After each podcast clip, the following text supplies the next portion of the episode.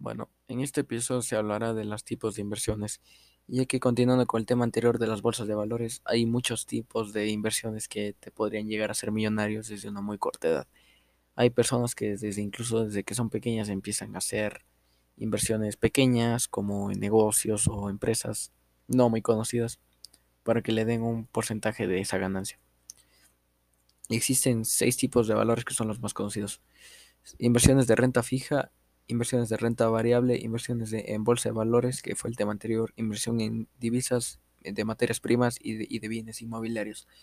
Cada una de, estos, de, de, estas inversiones pueden llegar a ser buenas o malas, de, depende del uso que les des o el uso que,